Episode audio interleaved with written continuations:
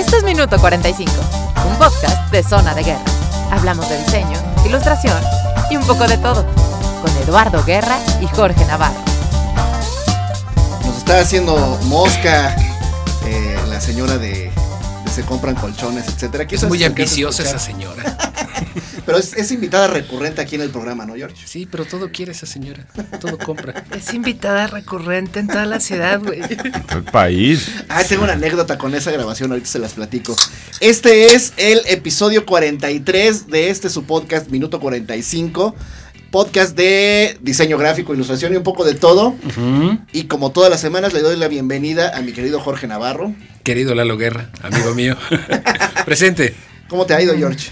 Bien, muchas gracias. Regresamos después de 15 días donde de nuevo tuvimos que hacer una pausa por causas ajenas a nuestra voluntad. ¿Qué más quisiéramos nosotros que estar haciendo nuestro podcast todos los domingos? Hay veces que no hemos podido y este, bueno, pues ese es el precio que uno paga por meterse a hacer estas cosas. Pero qué bonito estrés, ¿no? Digo, qué bonito es poderlo hacer porque Sí, claro. como lo hemos reflexionado muchas veces antes, pues eso antes nada más lo escuchabas en el radio y añorabas poder tener como una participación así, ¿no? Y ahora que es posible gracias a pues a la tecnología, el tener este todo esto a la mano, poder difundirlo de una forma pues más cercana, nos facilita el no jugar, sino hacerlo, pero a la vez nos compromete a hacer eh, pues un producto cada vez mejor. ¿no? Exactamente. Entonces, bueno, de repente hacer este tipo de pausas nos molesta, pero pues, sí, desafortunadamente hay cosas que, que se salen de nuestras manos. Le doy también la bienvenida y las gracias a Fernando Martínez, que nos acompaña y se estaba asomando Eh. ahorita para, para saludar, yo creo, atrás de la ventana. Hola, Fer, ¿cómo estás? Fernando Martínez de BMP Black Media Productions, que nos acompaña todas las semanas para grabar este podcast. Jorge Navarro, que trabaja en el estudio TPA Design y en el estudio Estampo. Ah, sí, también. Ahí soy el mensajero. ¿Y tus redes sociales, George, cuáles son? Ah, estoy en Instagram, es Jorge DG Navarro. Y este, de- sí, esa es la que más utilizo. Tengo como un mes que ingresé al Twitter, pero no me encanta. ¿Sí? No, no Hay me mucha encanta. grilla. Hijo, hay Sí, demasiada hecho, grilla. todo el mundo está muy sensible ahí. entonces, Exacto. Casi no. Lo reviso, pero no lo uso. Lalo Guerra al micrófono eh, eh, del estudio Zona de Guerra, donde hacemos ilustración, hacemos caricaturas. Hemos trabajado caricaturas con nuestros amigos invitados del día de hoy. Algo de diseño editorial, por supuesto que diseño de identidad gráfica. Y mi página de internet es zonadeguerra.com.mx. Mis redes sociales es Zona de Guerra 2012 en Facebook y Zona de Guerra DG en Instagram. Donde últimamente lo que he hecho más es eh, pues postear cosas del, del podcast, no tanto de mi trabajo. Creo que tengo ese pendiente para, para poder publicar y pues poder rehacerme de un portafolio que hace tiempo que no lo hago. Pero bueno, pues es parte de las actividades que se vienen para fin de año. Y qué bueno que los diseñadores buscamos más actividades y no solo una. Exactamente. Entonces hay que diversificar siempre. Y pues después de muchas, muchas, muchas semanas de estarlo intentando, por fin tengo aquí a mi derecha, no es cierto, a mi izquierda, en los micrófonos de los invitados, Ay, nadie se hubiera dado cuenta. nuestros amigos de Media Box, Ale Olivares y Nacho Merino. Hola, bienvenidos. Yo soy Ale Olivares. Y yo soy Nacho Medina. A los que les doy la bienvenida y me da muchísimo gusto que nos estén acompañando en este episodio 43. Estuvieron a nada de quedarse afuera de la primera temporada, amigos. Así que gracias por su Pero visita. qué alegría estar aquí, oye, porque además está padrísimo. Ahora que te estoy oyendo así, ya entrado en calorcito. Sí. Padrísimo. Muchas gracias por la invitación. No, no, nosotros felices de que estén por acá. Sí, fíjate que yo, bueno, hace mucho no escucho el primero, el segundo, el tercero. Si estábamos más acartonadones. Eh, normalmente trato de limpiar todas estas pausitas que me han escuchado que estoy haciendo. Porque pues no se escucha como tan padre estar, este, eh, mm, eh, todas esas... eh, Este, no, es que no sé cómo se llaman. Pues como muletillas. Muletillas, ¿no? Eh, sí se vuelven como incómodas para, para escuchar. Pero cada vez es, este, tengo que limpiar menos ese tipo de cosas. Porque pues, nos hemos ido habituando a hacer ya celebramos un año el O Facebook. cada ¿no vez te recuerda? acostumbras más a tenerlas y ya no las limpias. Híjole, no sé. No, fíjate que me escucho eh, los, las eh, grabaciones anteriores y sí digo, no, como que esto sí tenía que verlo corregido. Pero vaya, pues ha salido más fluido y como dices tú, George, ya cumplimos un año, cumplimos un año de haber salido hace 15 días, Hace ¿no? 15 El primer días, capítulo sí. salió hace 15 días, hace un año. No, Pues bueno, pues, pues muchas sí. felicidades. Nos hemos ido habituando a este, a este bello ejercicio, ¿verdad? George, de reflexiones, reflexiones del diseño gráfico alrededor de los cuarenta y tantos. 50. O más. Ah, sí. Digo, hay, hay quien ya va para director técnico, ¿no? Pero. Sí. Entonces, antes de empezar con lo que tenemos en la escaleta invisible, eh, quiero mandarle un saludo muy cariñoso. Creo que nunca me ha escuchado, pero le mando un saludo muy cariñoso de todas maneras. A mi hija Natalia, que está cumpliendo hoy 10 años. ¡Felicidades! ¡Eh! Y a mi esposa Luce, porque me fugué para estar preparando la casa para la visita. Fue a propósito, Luce. Pero Sí. mira, Tengo que hacer un podcast. Ahorita Exacto. vengo. Pero está Entonces- bien porque uno generalmente se convierte en el mueble en casa. de repente sí, A cu- veces. sí, sí, Entonces, cuando son los preparativos. meterte y- Cuando son preparativos de fiesta, sí sucede. Entonces, mira, ella feliz, yo feliz, ustedes felices. Todos felices. Y ojalá, eh, amigos que nos están escuchando, ustedes también estén felices. Entonces le mando un saludote con mucho cariño a, a mi A la jovencita pequeña Natalia. Nati, Felicidades, Nati. a la que le tuve la oportunidad de regalarle uno de los cuadros que se subastaron de la exposición de Christian Michel. Eh, la de, dime el nombre por favor, George, porque soy La de malísimo para Riders, inglés. este, espérame, aquí lo tengo. De hecho, yo tengo pendiente mi, mi recoger mi cuadro. La primera vez no pude ir, luego me cambiaron la fecha. Ah, pues ahorita que terminamos de grabar, te digo, te doy el dato de con quién, porque igual ya hasta ya se volvió a subastar. Ay, ¿No te buscaron? Riders Beware. Sí, de hecho, pujé por uno. Ah, es que Ese es el ayer, que no he ayer que fue 9, Sí. me habían hablado para decirme que los iban a estar entregando en la Comer de Pilares. La Comer de Pilares, amigos, está en una colonia más o menos céntrica en la Ciudad de México. Para los que nos escuchan, es que nos escuchan en otros países. Ok. Sí, nos han llegado reportes que nos escuchan de Argentina, de eh, Reino Unido, de Honduras, llegó alguno por ahí. Qué padre. este, Estados Unidos, eh, Canadá. Sí, ha llegado como a diferentes latitudes, es muy bonito. Entonces, para la- que los que nos escuchan fuera, pues que se ubiquen Sí, para más o menos ubicarlos en el contexto de donde. En la Ciudad de México, que es tan gigantesca, eh, es más o menos por eh, es una colonia más o menos céntrica, la del Valle. Y ahí estaban entregando los George. Bueno, me voy a poner de acuerdo con ellos porque sí lo Entonces te paso el dato para Sí. por cuál habías pujado. Ay, ¿cómo se llama la ilustra? Era uno que era como un conejo que andaba en bici Ajá. con colores muy grises, ocres, No, pues sepias no, no, y cosas híjole, así. no lo sé. Les digo, está complicado. Porque me metí ahorita a su página y ya no están todos. Pues me, ojalá. me tranquilice saber que el mío no está resubastándose. Ah, bueno. Este, pero olvidé, perdón, el nombre de la ilustradora. Ahorita terminando el podcast, te paso los no datos era para como Eli Ok. Guerra, algo así que. que. No, no, no. Eli fue. Eli, Eli. Sí, no vaya a ser que, que también pujaste por el de Eli porque te lo No, no, no. No. No, Eli Guerra es la cantante.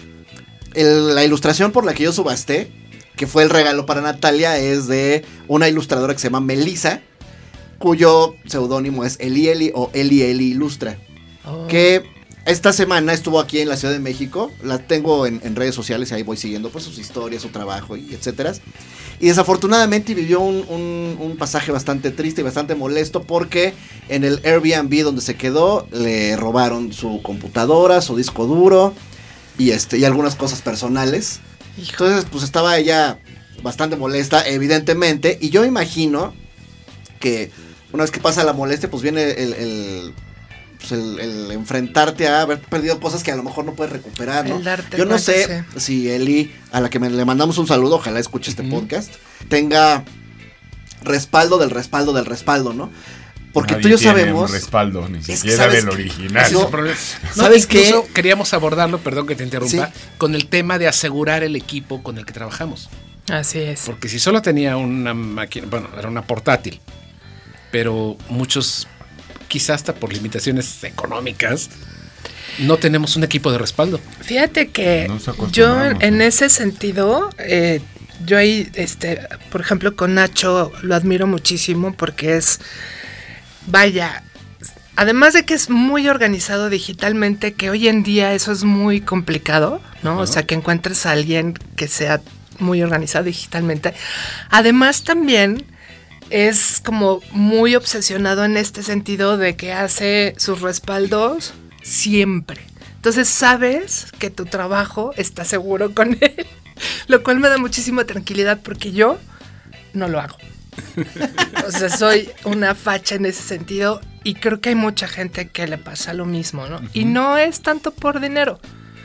Sin, porque ya los, hábitos, ya los, exacto, de organización. Es el hábito y es el tomarte el tiempito así de al final del día, pues como que copiar lo que estabas usando, ¿no? Todo empezó, estaba haciendo un video con animación de gráficos y demás, y pues cometes la estupidez de voy a tirar X material, voy, a, voy a- voy a tirar esto, y pues ni cuenta me di que tenía seleccionado toda la carpeta de gráficos que estaba usando en el video. Híjole. Eh, basura, sí, y en automático, shift manzanita, delete, shift manzanita, no sé qué, y adiós basura, ¿no? Y pues abro el proyecto y pues, todo fuera de línea. Y pues empezar a empezar a generar el gráfico número uno. Híjole. De Y 800. ahora tengo la costumbre, acabo el proyecto así al final de mi día y duplico todo, todo el folder. Sí, estás a lo mejor copiando 50 gigas, ¿no? 30 gigas, te va a tomar media hora, pero es la media hora en la que lo, en lo que recoges, te vas, vas al baño y en lo que te vas ya se acabó de copiar, entonces lo tengo en dos discos, ¿no? Pero ahí, pues, después del niño ahogado se tapó el pozo, sí, ¿no? hasta que me pasó. Exactamente. Ajá. ajá. Normalmente lo haces hasta que te pasa, ¿no? Sí, este, yo me acuerdo que el día que hace eh, el podcast pasado platicaba yo con Carla y al final del programa hicimos la reflexión o nos acordamos de que tuvimos la mala experiencia de que también nos vaciaron alguna vez el despacho. A mí se llevaron disco duro, mi monitor, discos duros de respaldo y hasta USBs, ¿no? se llevaron esa vez. De Carly se llevaron su laptop y no me acuerdo qué otra cosa que también tenía de respaldos. Eh, me acuerdo mucho que ese día hablaste por teléfono, no me acuerdo si era para algún proyecto, para, para qué cosa, pero tuve la coincidencia, ¿no? De que, de que Sí. ahorita estamos hablando de eso y que, que hablara contigo. Y me acuerdo mucho que me dijiste que sabías lo que se sentía porque alguna vez te habían robado a ti también, creo que en el aeropuerto, Así es, mi compu, computadora. sí. y que lo más eh, doloroso es perder las cosas personales. Exactamente. ¿no? Que en este caso, pues son, me imagino, las fotografías y los archivos que tienes, pues de familia, ¿no? Lo Así que es. realmente sí te duele perder. Afortunadamente mi hijo todavía no estaba tan grande como para que yo dijera, no, son 15 perdí años de, de fotos. Ajá. Pero sí, o sea, es- te duele muchísimo Sí, por porque son, son los recuerdos lo que más valoras en tu vida finalmente, ¿no? ¿Qué O se sea, volaron de ustedes?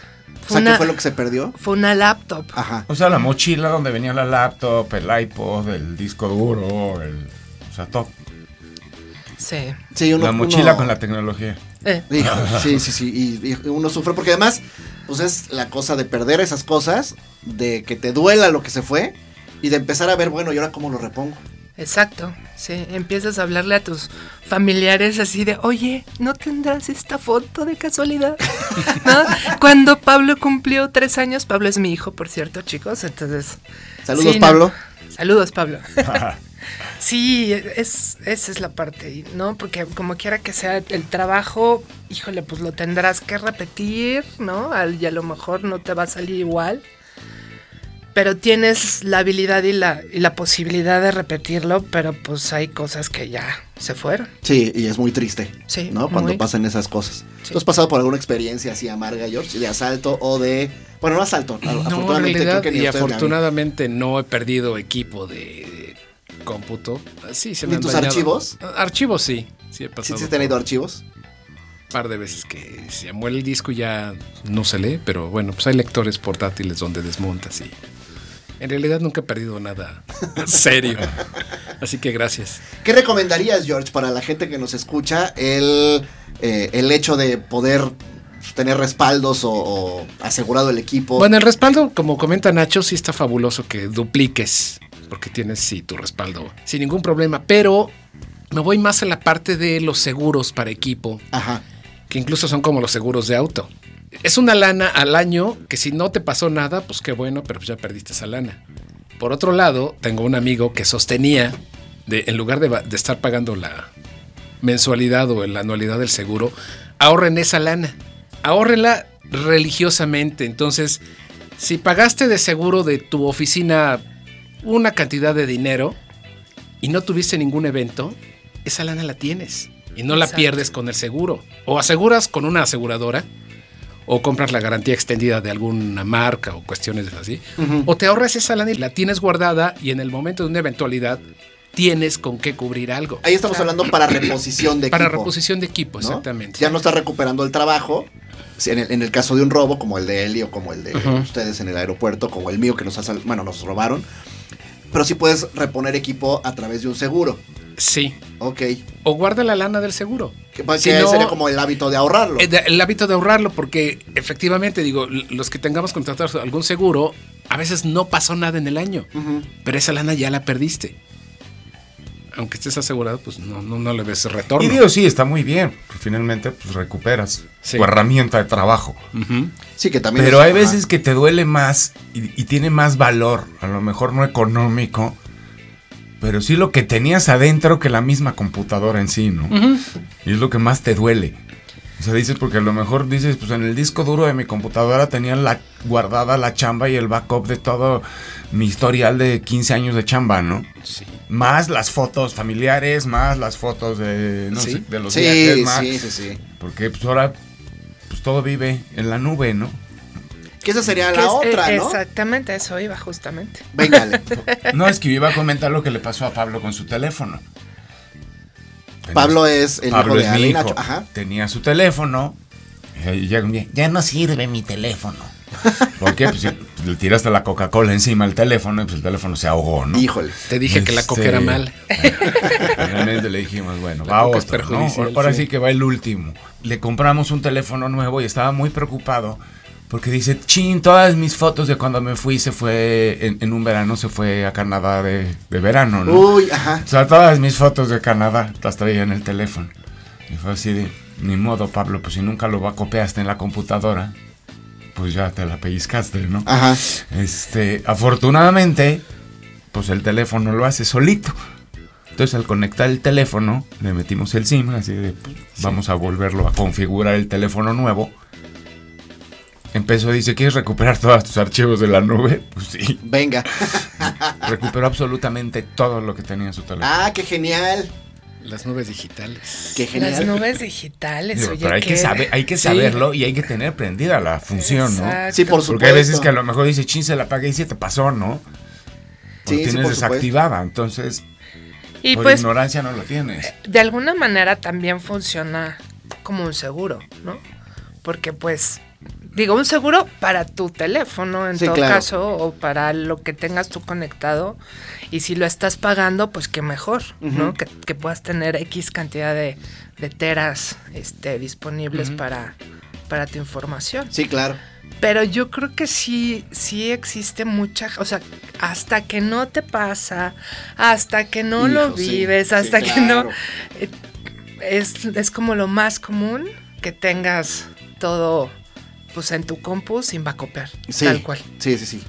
Sí, a mí también me pasó con mis fotos, sobre todo mis fotos de Nueva York, todo mi portafolio de idea eh, y algunos proyectos que tenía yo recientes de, de- que había salido de idea en el 2012 a 2015, que fue cuando nos robaron.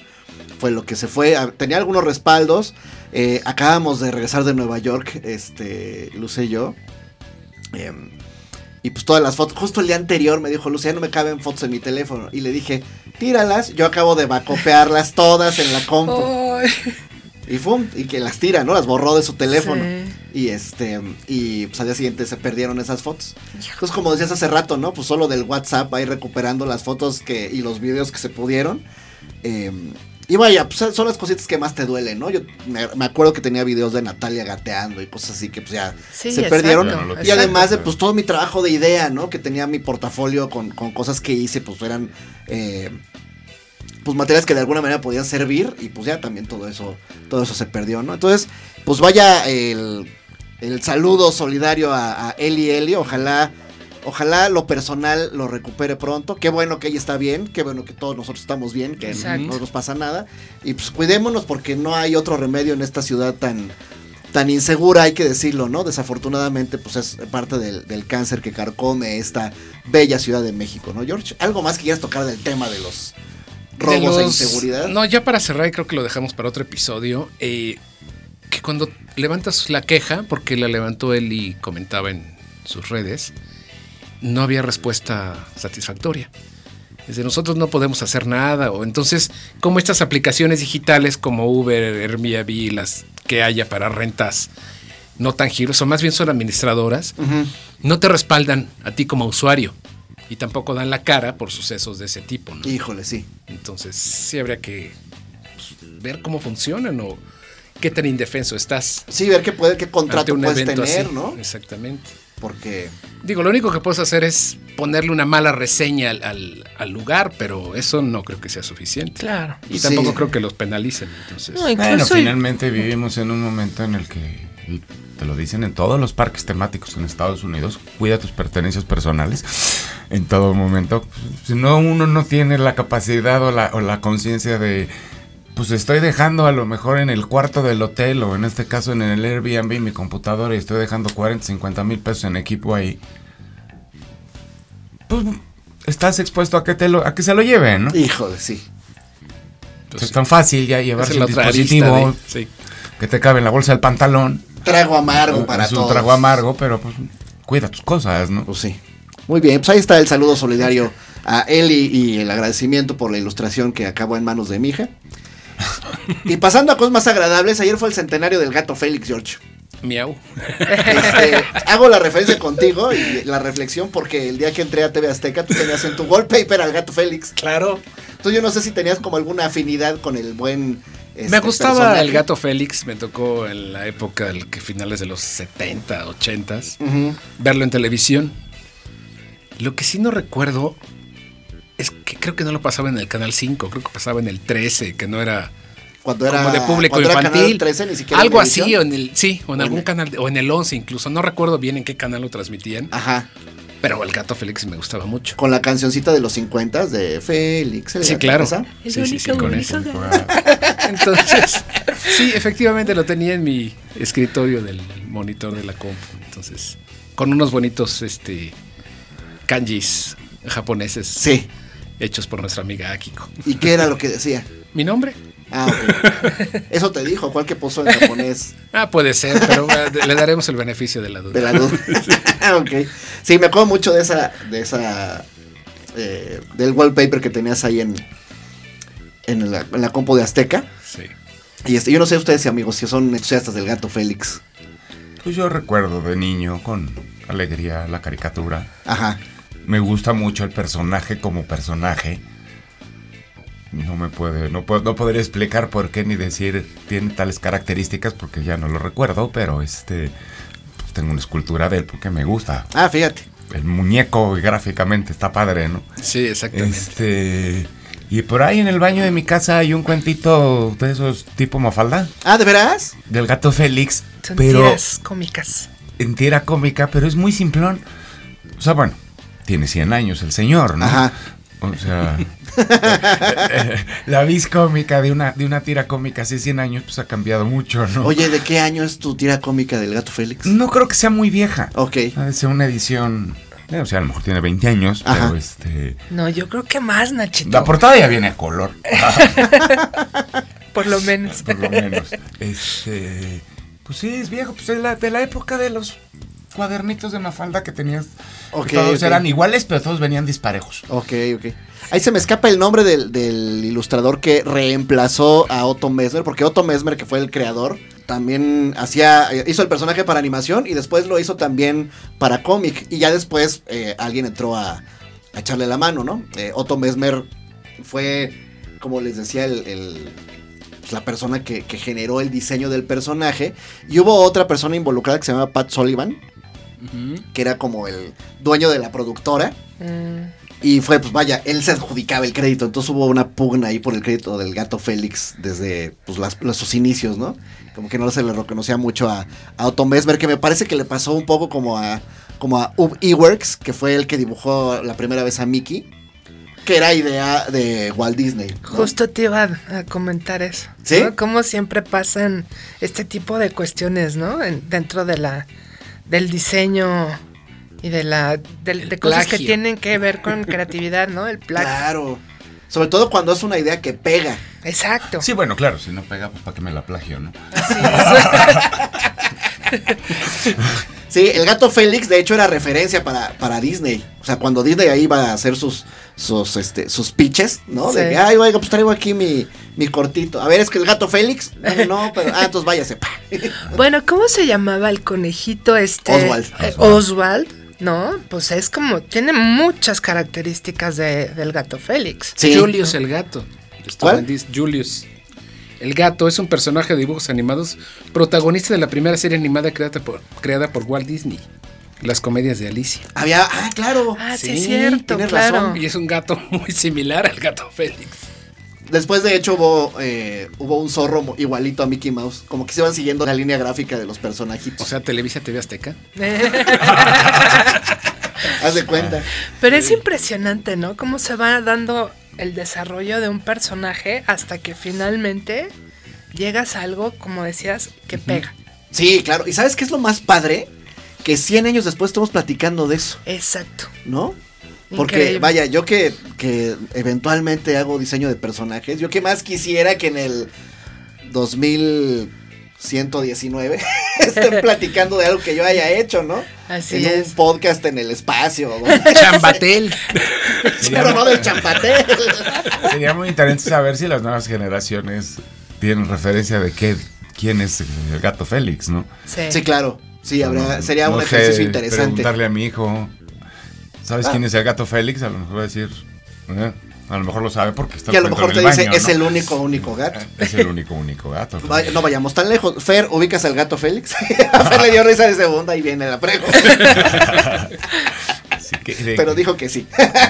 ¿Qué es eso? Pues ahí está la mención del gato Félix que cumplió 100 años. Ojalá este algún personaje que diseñara que diseñara pudiera tener como esa trascendencia. Pero bueno, pues ahí está. Eh, algo que quieras agregar del gato Félix, George, antes de irnos a la micropausa. No tienes nada del gato Félix, además de tus este de tu wallpaper. De mi wallpaper que yo creo que ya no lo recupero. Incluso si está en un respaldo ya no. No tengo el lector. Ah, ese es Entonces, otro. esa es otra. Ay, claro, yo tengo un montón de, en respaldos. media, tengo ¿no? respaldos en zip. Sí, Sí, sí. zip, Sí, claro. regresando que- al tema anterior. no. Y a ver en dónde lo ves, ¿no? Pues sí, no tengo lector de zip. No, pues no. Y tenía, ¿qué les gusta? Unos 200 DVDs de respaldo. Y la última Mac que tengo que, que me la pasó Carlos Martínez. A raíz del robo que les platicaba hace ratito. Ya no tiene lector de No tiene lector de DVDs. No, pues Entonces hubo que comprar uno externo. Claro. Y así, sucesivamente. Así es. Sí, al rato un disco duro USB-C ya también va a ser una antigüedad porque ya va a haber un nuevo conector, ¿no? Claro. Entonces no nomás hay que hacer respaldos, hay que hacer respaldos de la tecnología en donde haces el respaldo. Exactamente. Bueno, Exactamente. pues ahí está. Ahí están los temas de ahora. Y entonces vámonos a la pausa, George, si no tienes nada más que agregar. No, no, no, para vamos. regresar a platicar con nuestros amigos de Mediabox. No tengo nada que quejarme, me ha ido muy bien. He agarrado proyectos como todo en la que me han gustado, otros que he odiado hasta morirme. Pero eso te ayuda a tener las cosas que te van a gustar. Me puedo considerar un güey pleno en las cosas que hago, los proyectos que agarro, la gente que me quiere, estar rodeado de ustedes, tener a mis amigos cerca, gente que te apoya. Es lo que tienes que tener cerca. No clientes. Si tú te rodeas de la gente correcta, te va a ir bien siempre. Minuto 45. Y después de esta breve pausa, retomemos la plática con nuestros invitados. Y una vez que Lalo ha echado a andar el contador, cronómetro, este, tenemos como invitados a nuestros amigos de Media o Media Box, donde se dedican a hacer que el cliente se vea y se escuche y comunique bien, salvo los contactos que puedan tener con clientes este, pues poco frecuentes o que no conozcan mucho su trabajo. Así que, por favor, díganos qué hacen ahí. Pues mira, básicamente nos hemos dedicado a comunicación interna de empresas. Eh, hemos hecho muchos des- desarrollos principalmente de proyectos que tienen que ver con números, con cómo va desarrollándose la empresa, este, cómo se va, cómo va creciendo, también hacia dónde se está moviendo el producto, etcétera, etcétera. Que es algo, es, es algo un poco complejo, es un poco complicado de entender si no has como este estado ahí dentro. El Es la información de datos. ¿no? Que últimamente ha tomado una relevancia enorme. No sé si creo, tuviste oportunidad de ver, eh, compartí en, en Facebook una gráfica animada de los últimos 50 años de la historia musical, de cómo han crecido eh, la venta, primero de discos y ahora de este, streaming, Descargas digitales. descargas digitales, de cantantes de los 70 al 2019. Un poquito más para atrás, ¿no? Poquito- Porque estaban, creo que de los 60, porque por ahí estaban los Beatles. Algo así, sí, los Beatles, sí, por ahí, este, no recuerdo bien la fe. Pero es una gráfica muy dinámica, donde te van ejemplificando visualmente, porque es más fácil entender esa información con datos y bueno, ver que yo estoy fuera de, de, la- de los gustos musicales, como del 2005 para acá, entonces yo estoy fuera de eso.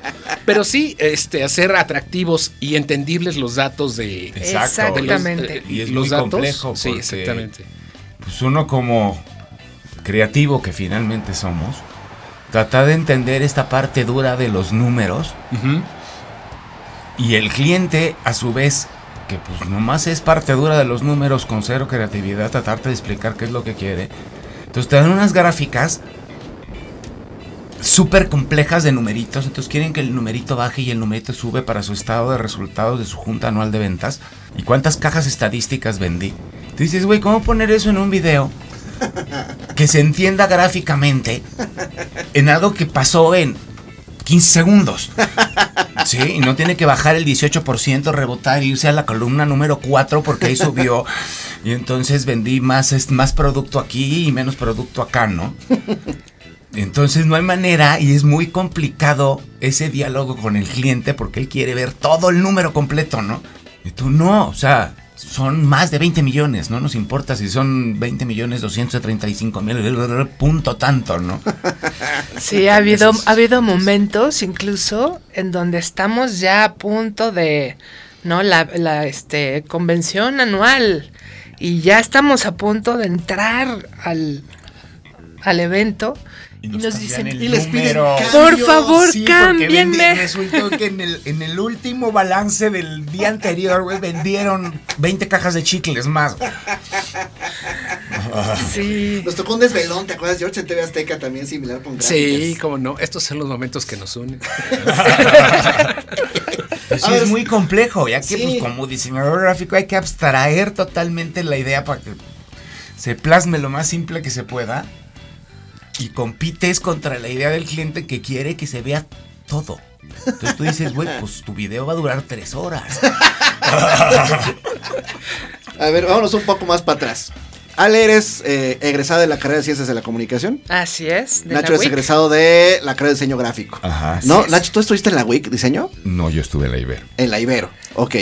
En la WIC fuiste maestro, diste clases, tomaste un posgrado. ¿Cuál fue tu relación con la WIC? Con la WIC, de hecho tomé un posgrado en la WIC, no me acuerdo exactamente qué fue primero, Ajá. pero todo empezó por una amiga que tenemos en común, que fue así de, ¿quieres dar clases? Y yo, no. O sea, qué pánico dar clases, ¿no?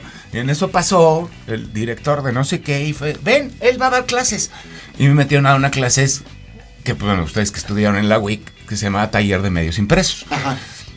Entonces era como explicarle a los alumnos de comunicación, yo como diseñador gráfico, Ah, fíjate. Ajá. fue para la carrera de comunicación, no para la carrera de diseño, como explicarle a los alumnos de comunicación cómo poder llevar pues una idea a la imprenta para que se les desarrollara, ¿no? Esa, esa materia, esa asignatura que, que diste, después la dio Elizabeth. No, y antes Es se correcto. llamaba, luego me enteré que se llamaba cositas.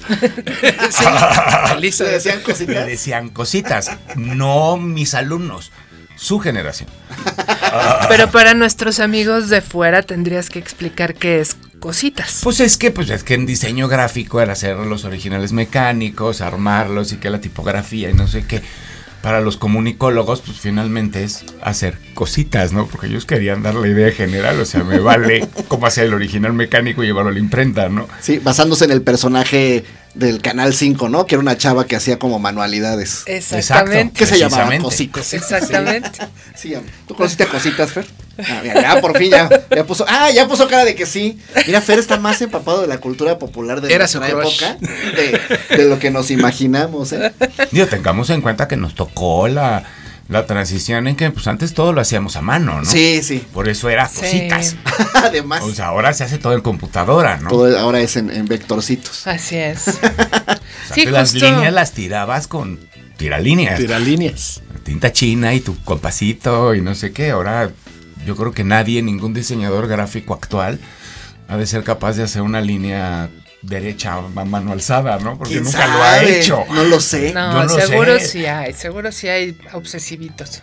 Sí, porque, es una porque de además es la es- eso te iba a decir, es la característica del diseñador gráfico. No, de hecho yo doy eh, la clase de diseño en imagen pública, que ni siquiera estoy formando diseñadores. Y lo último que vemos es la compu. Todo el resto del semestre lo, lo veo a mano alzada. Y me odian ya- por ello. Claro. Y ya Claro, lo sé. sí. Pero yo lo que les digo a ellos es que yo no estoy formando ni ilustradores ni diseñadores. Lo que quiero es que traten de plasmar sus ideas. Que den ideas y que después ellos ya eh, en el know-how de lo que saben hacer como consultores de imagen pública, pues sepan trabajar a la par de un estudio de diseño, ¿no? Pero bueno, no me quiero salir como, como mucho del tema. Entonces, ambos eh, egresados de, de- de la Universidad Intercontinental, posgrado, licenciatura, ahí es donde se da la mancuerna, donde se conocen. Y quería preguntarles qué fue primero, Media Box o que ustedes se hicieran la familia. No. Primero fuimos familia Primero fuimos y luego familia. fuimos media box. Ok. Sí. Fíjate que teníamos, o sea, realmente el- el- lo que teníamos en común era que no queríamos ser godines. Acabas godineando para ti mismo, pero Sí, exacto. Pero es diferente. es diferente. Entonces, eh, realmente de, un poco de ahí vino como esta idea de, de poner media box, pero también porque pues de pronto terminamos en el momento indicado, ¿no? Con la gente indicada.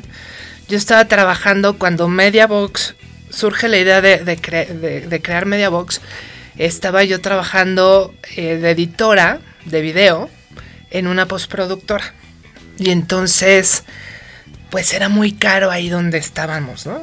Les cobraban muy caro a los clientes, porque pues en ese entonces la postproducción era cara, ¿no? O sea, ya hoy en día, pues lo puedes hacer hasta en el teléfono, pero vaya, en ese momento sí necesitabas este, mucho equipo sofisticado, yo editaba en un Avid, el Avid era como todo un sistema, no era nada más una computadora, sino que tenía sus propios discos y demás, entonces una de mis clientes me dijo, si tú te sales de aquí, Te yo te negro". sigo. ¿no? y era la mejor cliente que teníamos ahí, ¿no? Entonces, pues de ahí salió. Yo dije, bueno, pues si esto va, va a implicar que yo pueda como tener la posibilidad de controlar un poco mis tiempos y demás, pues sí, sí le entro. ser mi propio jefe y decirle a mi propio Godín, haz. y no te puedo pagar hoy porque no ha salido el, el pago. No nos han pagado, entonces todavía no puedes recibir tu quincena. Exacto, no sabíamos de lo que nos metíamos. Ahora, ahora se llama emprender, ¿no? En aquel entonces no teníamos ni idea de lo que estábamos haciendo. Bueno, Nacho sí un poco más porque realmente él sí tenía en ese momento eh, su propio despacho de Yo- diseño yo tenía y un su despacho de diseño y una imprenta. Ok. Principalmente serigrafía. Órale, fíjate que, que esa historia no me la sabía. ¿Cómo se llama tu estudio? Grupo Mera, Ok, Merino Ramírez. ok. pues está bien. Y eran los meros meros. eh, Era la mera mera de la obrera. ¿Y trabajabas, lo encabezabas tú? ¿Era tu estudio? ¿Trabajabas con más personas? No, pues tenía. eh, empecé con un socio de la, de la, de la universidad. Ajá. Yo empecé a trabajar en un despacho de diseño gráfico antes de entrar a la carrera. Ok. Ah, fíjate. Acabo la prepa y así de. ¿Y ahora? y pues por ahí surge la idea del diseño gráfico y no sé qué. Y resultaba que teníamos un amigo que a su vez tenía un amigo que su hermana tenía un despacho de diseño. Y fue así de, pues güeyes, acaben la prepa, tómense seis meses sabáticos y vénganse a trabajar en el despacho. Y si les gusta, pues ya saben que aquí de aquí son, ¿no? que quieren estudiar. Y entramos a trabajar a un despacho de diseño. Ok. Obviamente, pues sin ser diseñador gráfico, cuando a la prepa, pues eras arrastrar lápiz, ¿no? Un poco sí. Ajá. Este, y pues era. O sea, me tocó la época para que sienten la edad. Antes se llamaba Tengo que ir a parar tipografía. Entonces, para, para alguna publicación, pues el texto, ibas a una casa especializada y les decías, necesito tal texto, de tal ancho de columna, de tal puntaje, con tal interlineado, con, y dabas todas las características tipográficas y te generaban en, en papel fotográfico las letritas, por así decirlo, las columnas de las letritas que tú tenías que ir pegando a mano sobre papel para armar tu original mecánico, ¿no? Bueno, y esa era nuestra chamba. Finalmente nos gusta y con un cuate que también entramos juntos, dijimos ya cuando entramos a la carrera, dijimos, pues estos mandan a hacer mucha serigrafía, güey. vamos a poner un tallercito y pues que nos manden a hacer todo lo que ellos hacen, ¿no? Y ahí empezó, nos acabamos peleando, el caso es que acabé con mi hermano y teníamos un taller de serigrafía. Pues, Este, teníamos, pues, empleados que nos, nos, nos hacían la... Ah, Ok, un taller grande, o sea, tenían taller grande, personal y Teníamos todo. personal, digo, no taller grande de 50 empleados, pero sí teníamos cuatro. Ok. Y ahí estabas haciendo, haciéndoles las impresiones, ¿no? Empiezas con tarjetitas, o sea, una chamba muy grande que tuve. Fueron los pendones para la exposición de instrumentos de tortura y pena capital. Ah, wow. caramba. O sea, imprime una manta en petronylon de 1,20 por 2 metros de, de largo. Pues es- digo, hoy en día a lo mejor dices, pues sí, lo mandas a imprimir ahí en la esquina, te imprimen 50 metros en metro cuadrado, por 50 pesos, perdón, en metro cuadrado de manta, en vinil, a color. No, pues antes era en serigrafía y a ver, jálale un rasero de 1,20 en una malla de 2 metros de largo. Wow. Sí, fue así como que fue una chamba que le dices en qué me metí, pero bueno, en el momento fue divertida, ¿no? y con la edad, pues dices, ah, está bien, ya ahorita no la haría. Ahora, eh, ¿cuál es el momento en el que toman la decisión, o, o tú, Nacho, tomas la decisión de decir, bueno, voy a dejar el taller porque voy a dedicarme ya no a generar diseño, sino a ponerme a hacer material audiovisual? sin, sin querer verme como fui un visionario, pues de tal manera, pues la vi venir, ¿no? con toda la digitalización. En el taller empezamos y pues teníamos y empezamos y tuvimos máquinas, fue este taller de fotomecánica para sacar los positivos y negativos requeridos para la impresión. Y pues en ese inter que compramos, hicimos toda la inversión de, la máquina de fotomecánica, el cuarto oscuro, pues llegó el, proceso digital en el cual ya pues llegabas con tu USB, que cabe decir que antes un USB de 32 megas era gigante. Entonces llegabas con tu USB y se lo llevabas y ya te sacaban directo el, positivo o el negativo desde una computadora, ¿no? O sea, en lugar de impresora, la impresora imprimía tu negativo. Entonces, como que dije, no, pues esto va a valer. Bueno, con los cuales empieza, empieza eh, la relación, y ya le con su chamba y dijimos, ay, pues podemos hacer mancuerna. Cito, como comunicóloga ya como diseñador podemos hacer mancuerna, ¿no? Tú haces toda la parte de, de la carnita y del contenido y pues yo lo, lo envuelvo bonito el regalo, ¿no? Ok. Y este. Y pues mi hermano se quedó con el taller y, y nosotros nos pasamos a la parte de video, ¿no? ¿El taller todavía existe? Todavía existe, Ah, mira. va muy mal. pues es que, es que hoy en día ya te sale más barato llegar a cualquier papelera. Imprimir tus tarjetas de presentación a todo color por ambos lados laminada que mandar a hacer un ciento de tarjetas de serigrafía, ¿no? Tan bonitas que son. Bueno, tengo clientes a los que les vendo serigrafía todavía, al Texas. Sí, no, seguramente hay mucho, hay mucho producto en el que pues si no es serigrafía no lo haces, ¿no? Ah, pues Jorge, Nacho Merino, Nacho Merino, Jorge. Eh. Mucho gusto. Platiquen saliendo. Platicamos. Ok. em, Media Box en sí, ¿cuándo nace? En el año del 98. En el 98. Sí, justo te digo que este, cuando nos dijo esta mujer que se venía con nosotros, y fue algo muy, pues fue algo como muy sorpresivo, y vaya, se- las cosas se van dando cuando se tienen que dar, ¿no? Ujú. Porque realmente en ese momento, este, mis papás nos dicen, bueno, nosotros los podemos apoyar con X cantidad. Y entonces, porque, como les digo, pues en ese momento era como muy, muy caro todo el, El equipo. el equipo. Y realmente, este, lo que queríamos hacer, pues lo que yo sabía hacer era editar y de alguna manera, pues también por la carrera sabes hacer contenido, y pero básicamente era edición y Nacho eh, por, por la cuestión de diseño iba a ser como la parte de postproducción. Y entonces, pues se da, ¿no? Muy, muy, muy, como fluye muy bien, todo. Muy bien ¿no? como equipo, ¿no? Entonces, este, justo fuimos el- eh, los primeros que compramos un Final Cut aquí en México. Ah, sí, ¿En serio? una anécdota. Sí. Cuando fuimos, estábamos a punto de comprar un Avid. Ya teníamos el contacto, íbamos a ir a una convención en Estados Unidos, en Los Ángeles, de equipo de video. Este, ya teníamos la cita ya para comprar un Avid. Y pues afortunadamente se dio que no lo compramos porque pues Avid prácticamente en esa época estuvo a punto de quebrar. Y fue la expo cine y video que hacían en el Hotel de México en aquel No, entonces. El, el Laura World Trade Center. Y, y fuimos, así me dice Ale, pues vamos a ver, pues casi casi a ver qué Avid vamos a ir a comprar, ¿no? Para verlo físicamente antes de comprarlo. Pues ok. Ya. Dándole la vuelta por los, por los este, stands de, de la expo. Había un stand chiquititito de una empresa nueva chiquititita que vendían el Final Cut Pro. Bueno, ni siquiera era Pro, era Sí, el Final, Final Cut. Cut. Este... Versión 1.0. Y ya, pues así fue de nos sentamos. Tú tenías un programa que no era el Avid, que era otro de, dis- de- de edición que decías, es que es una maravilla. No me acuerdo Ya el ni nombre me ahorita. acuerdo. Pero bueno, vimos este del Final en una computadora azul chillante. Ajá. Las primeras Mac de colores. Las Ok, G3. sí. La G3. Y ya nos sentamos así en una mesita de plástico de estas plegables. Y tenían sus dos monitorcitos, la computadora y el teclado lleno con, con sus etiquetitas de, de colores para las funciones del- del programa.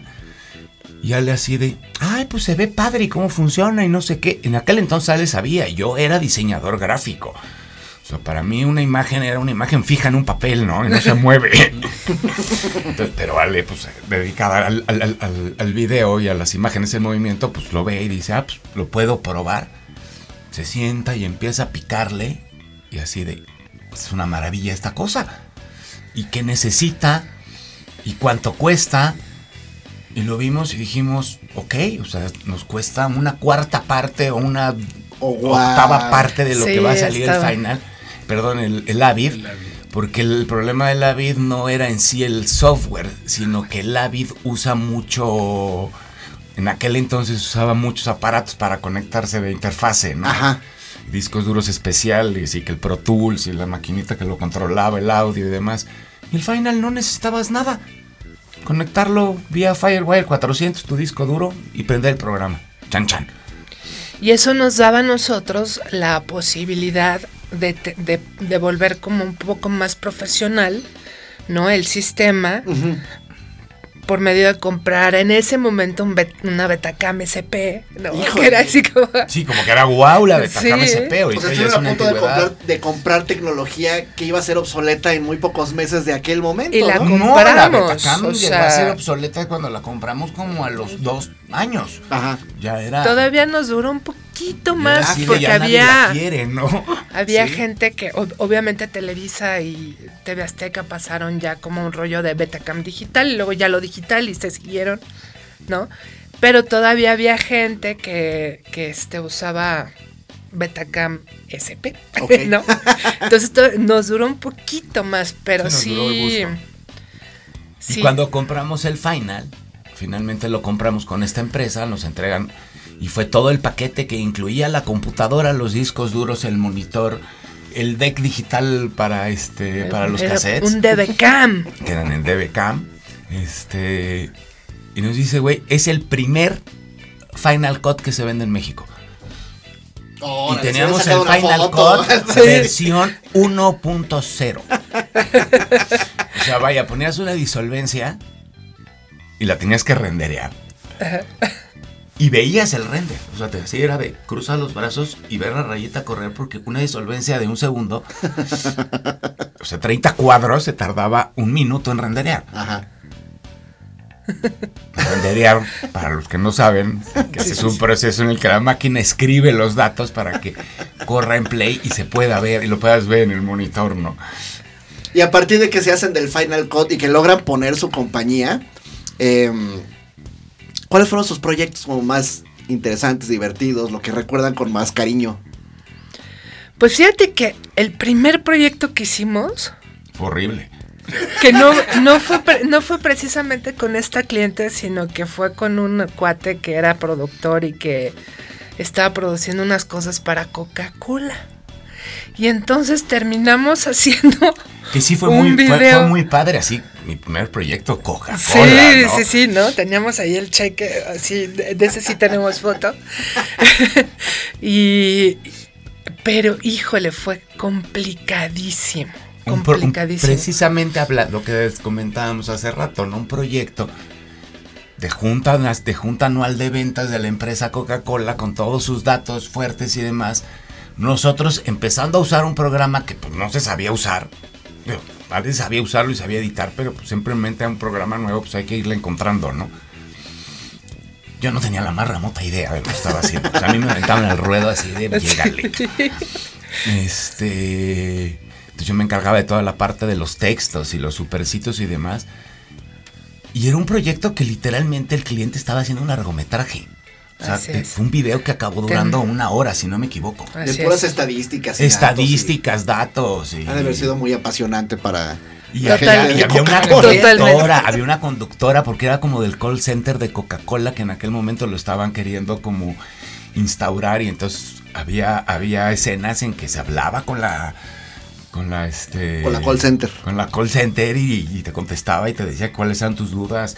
Se hacía la dinámica de preguntas respuestas este del cliente con el call center de Coca-Cola y etcétera no y entonces fue un proyecto que duraba 24 horas de trabajo. O sea le trabajaba en la mañana se iba a dormir y yo trabajaba en la noche. Así es, tal cual. Íbamos así. Te paso la estafeta. ¿Dónde te quedaste? Exacto. No, y Así mucho tal- tiempo en el que. Porque, pues, versión 1, o sea, para los que saben de esto, los renders, pues eran largos. O sea, en el momento se pone a renderear la máquina y, pues, vete a echar una, una dormidita de dos horas, ¿no? Porque Vete a dormir, vete a Se comer. va a tardar dos, tres Vete horas. a ver lo que el viento en se llevó. el render de este pedacito del video, ¿no? Pero fíjate que ahí fue donde nos dimos cuenta realmente Que funcionábamos muy bien. Eso está ¿no? bien. Ajá. Porque justo, eh, no, no nada más en, en- en el tema de los horarios, que yo soy completamente Ah, eso sí. diurna y él es completamente nocturno, sino también en, en la comunicación, ¿no? O sea, justo como esta parte de, a mí me toca bajar el proyecto, a mí me toca que el, mensaje sea claro, a mí me toca que no la edición esté fluida y que se entienda todo. Y viene esta parte fina, esta que yo no la tengo, pero para nada. pero que es como muy, muy vesti- vestir, tal cual como dice Nacho, vestir el video, ¿no? Sí, prácticamente yo me sentaba después de que Ale editaba y armaba la cama de imagen. Yo no hacía nada de eso. O sea, me pones a, a escoger una imagen, qué imagen va a seguir de qué otra, para contar una narrativa y me tardo tres horas en escogerla. No, yo me ponía a hacer los gráficos y los supers y, y etcétera, ¿no? Toda la parte gráfica del video. Entonces digamos que fue una buena, una sociedad muy afortunada, ¿no? Exacto. Una, de alguna manera, una reunión buena de talentos. Yo me acuerdo que eh, de los proyectos que hemos compartido, estuvo por ahí el Mariposario, Así ¿no? Sí. es. Hace un, hace un Sí. montón de tiempo. Saludos Héctor Arana y Guillermo. Ay, sí, tan lindo. Héctor.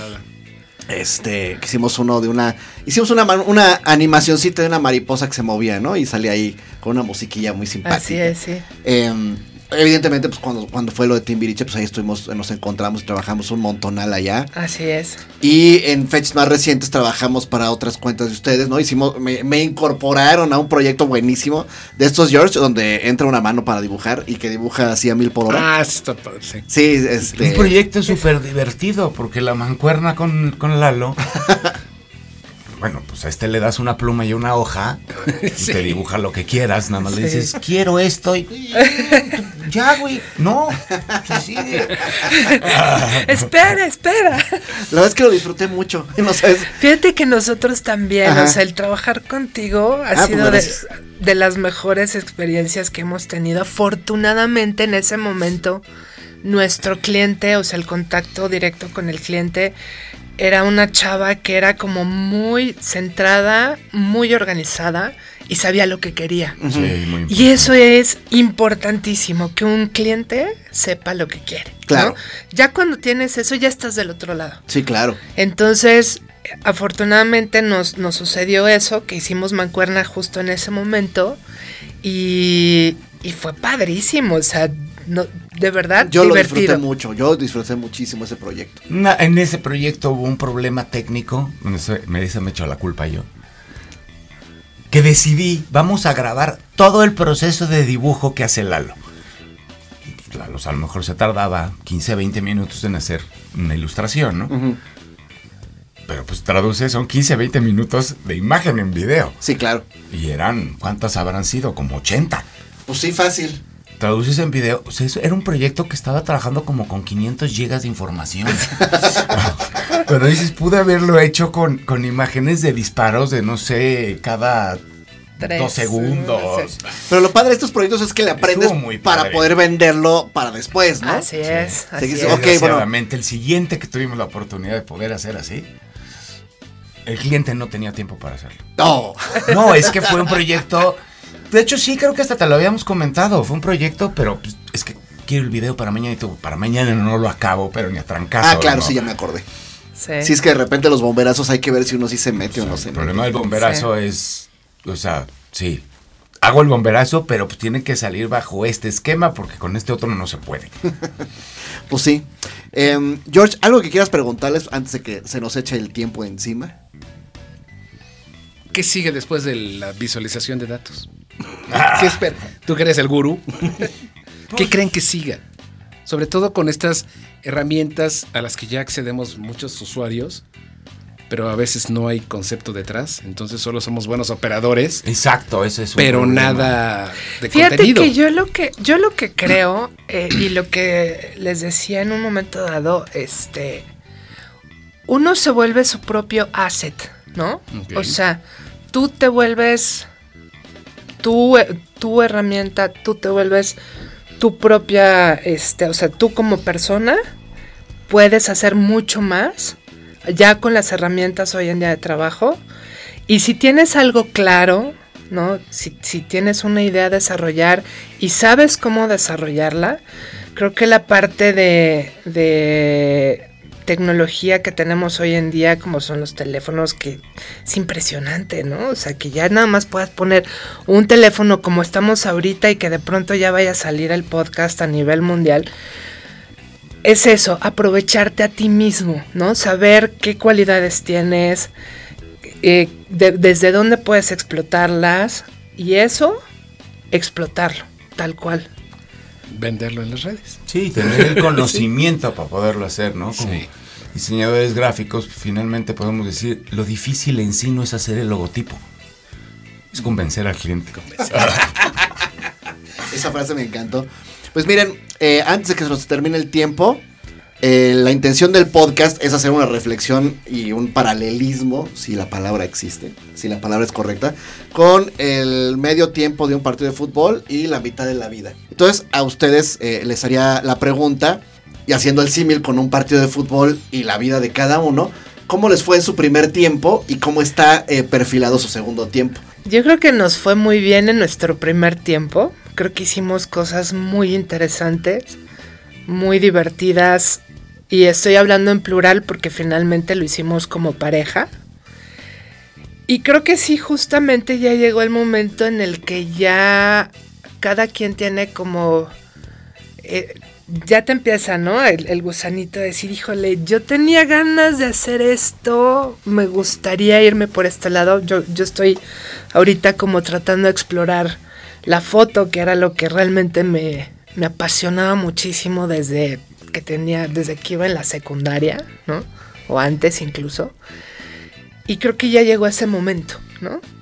O sea, ya lo que hicimos como Media Box funcionó y funcionó muy bien. Y ahora, pues como que ya cada quien puede tener su proyecto personal. Y creo que para allá vamos. Pues sí, de alguna manera sí. Este, pues el segundo tiempo digo, cuesta trabajo porque estabas acostumbrado a un, a un ritmo del primero. Y en el segundo ya así como que pues ahora me tengo que adaptar a buscar algo nuevo, a qué voy a hacer. y pues a irle rascando, ¿no? Tiene que ser dentro de la misma línea creativa, ¿no? Porque finalmente pues, pues así nos formamos y, pues, lo, traes desde que naces, ¿no? Lo que pasa es que se vuelve muy pesado, ¿no? E- e- En, el área creativa, en el área de. en la que trabajamos nosotros, eh, de pronto es, es, son, son horarios, son tiempos, son eh, deadlines que tienes que cubrir y que de pronto estás ahí dándole, dándole, dándole. Y de, de pronto dices, a ver, espérame, necesito un break y necesito bajarle la velocidad a esto porque ya no, ya no estoy aguantando como antes, ¿no? Ya las desveladas me pegan muy fuerte. Sí, lo voy, lo voy a decir y voy a sonar a muy viejito, como si ya estuvieran, ya no en el segundo tiempo, sino en tiempos extras. Este, pero sí, est- estos tiempos de entrega, estos tiempos de que ahora la tecnología es mucho más fácil y más accesible, digo, se va a oír muy feo, pero pues ya hoy en día cualquiera en cualquier computadora, en cualquier dispositivo, de alguna manera puede hacer lo que hacía yo sin el conocimiento, este know-how que tú traes, ¿no? Claro. Pero finalmente al cliente, cuando ya le importa más en cuánto me va a salir que cómo me va a quedar, Qué hijo. Pues sí, me voy con el chavito que me cobra tres pesos, aunque haga una porquería, pero finalmente pues el chavito lo hace en su teléfono en cinco minutos, ni se desveló, lo acabó y lo entregó. Y a la empresa le costó tres pesos. Así es. Ya los clientes ya no, ya no se hacen presupuestos a domicilio. O sea, el domicilio te dice cuánto te, cuánto, cuánto tengo para que me hagas, para que me pintes. Y claro, y ahí tienes tú la oportunidad de decirle gracias, no. O, Exacto. ah, va, me interesa y pues me incorporo, ¿no? O sea, ya tenemos, hemos tenido clientes en que te dicen, tengo tanto para hacer esto. Y tú, ok, va a ser un cuadro blanco durante cinco minutos. Muy bien. Rótulos Yo les auguro mucho éxito en lo que se preparen. Son este personas muy capaces, muy trabajadoras. He tenido, como les platicé hace rato, pues la oportunidad de trabajar con ustedes. Me la he pasado muy bien, ¿no? Ha sido una Sí. aventura increíble conocerlos. La verdad, sí. Y desafortunadamente el tiempo se nos acaba. George, yo no sé si quieras preguntar algo No, más. Estoy gratamente complacido con esta visita. Ay, qué amable. que ha sido muy divertida, muy Sí. anecdótica, muy reflexiva. Y bueno, yo quiero darles las gracias a los dos por regalarme una hora, un poquito más de la hora de su tiempo en domingo, ¿no? Yo no sé dónde ande Pablo. A lo mejor Pablo ya dice, "Ay, qué bueno que se fueron. Justamente Seguro, eso es lo ya que se dijo. fueron, ya me quedé viendo televisión y estoy dormido en mi camita tranquilo. Pero este espacio que, que dieron para venir aquí a platicar aquí al sur de la Ciudad de México, se los aprecio mucho, lo valoro muchísimo, así como valoro, valoro la amistad con ustedes, pues ya de hace bastantes años. ¿no? Desde que- Bastantes años. Desde que Lucerito me hizo favor de presentar a toda esta banda de, de la WIC de comunicación y ha sido un, un tránsito bastante disfrutable. Entonces, Muy bueno, disfrutable. Y creo que, fíjate, agradezco. justo eso, de ahora en adelante va a ser más disfrutable porque ya vamos a tener más tiempo. pues me da mucho gusto, ojalá lo aprovechemos. Exacto, hay que aprovecharlo, hay que vernos más. Muy bien, ah, no se alejen. No se alejen. De ellos aprendí esta frase tan chistosa de no se alejen. En alguna reunión salió el Así es. Ah, que la chingada, no se alejen. Muy bien. Pues, eh, si no tienes nada más que agregar, George, a nombre de Fernando Martínez, que nos hizo favor de hacer la grabación de este programa, de Ale y Nacho de Media Box y de Jorge Navarro, Y de Lalo quiero, Guerra. eh, y de Lalo Guerra, por supuesto, quiero darle las gracias por escuchar, eh, compartir, comentar todo lo que ustedes puedan sumarle a este proyecto. Estamos a nada de terminar nuestra primera temporada, vamos a hacer como una evaluación de qué tal estuvo.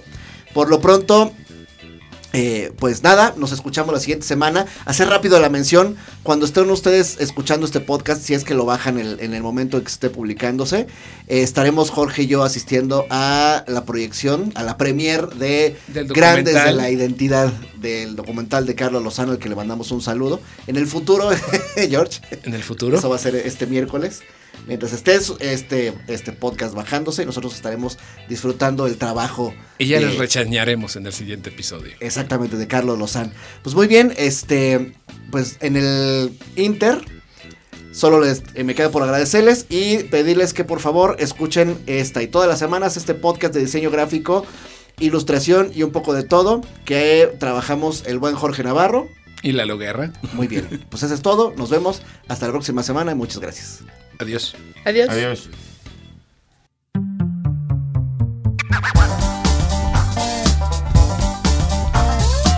Esto fue Minuto 45. Gracias por acompañarnos.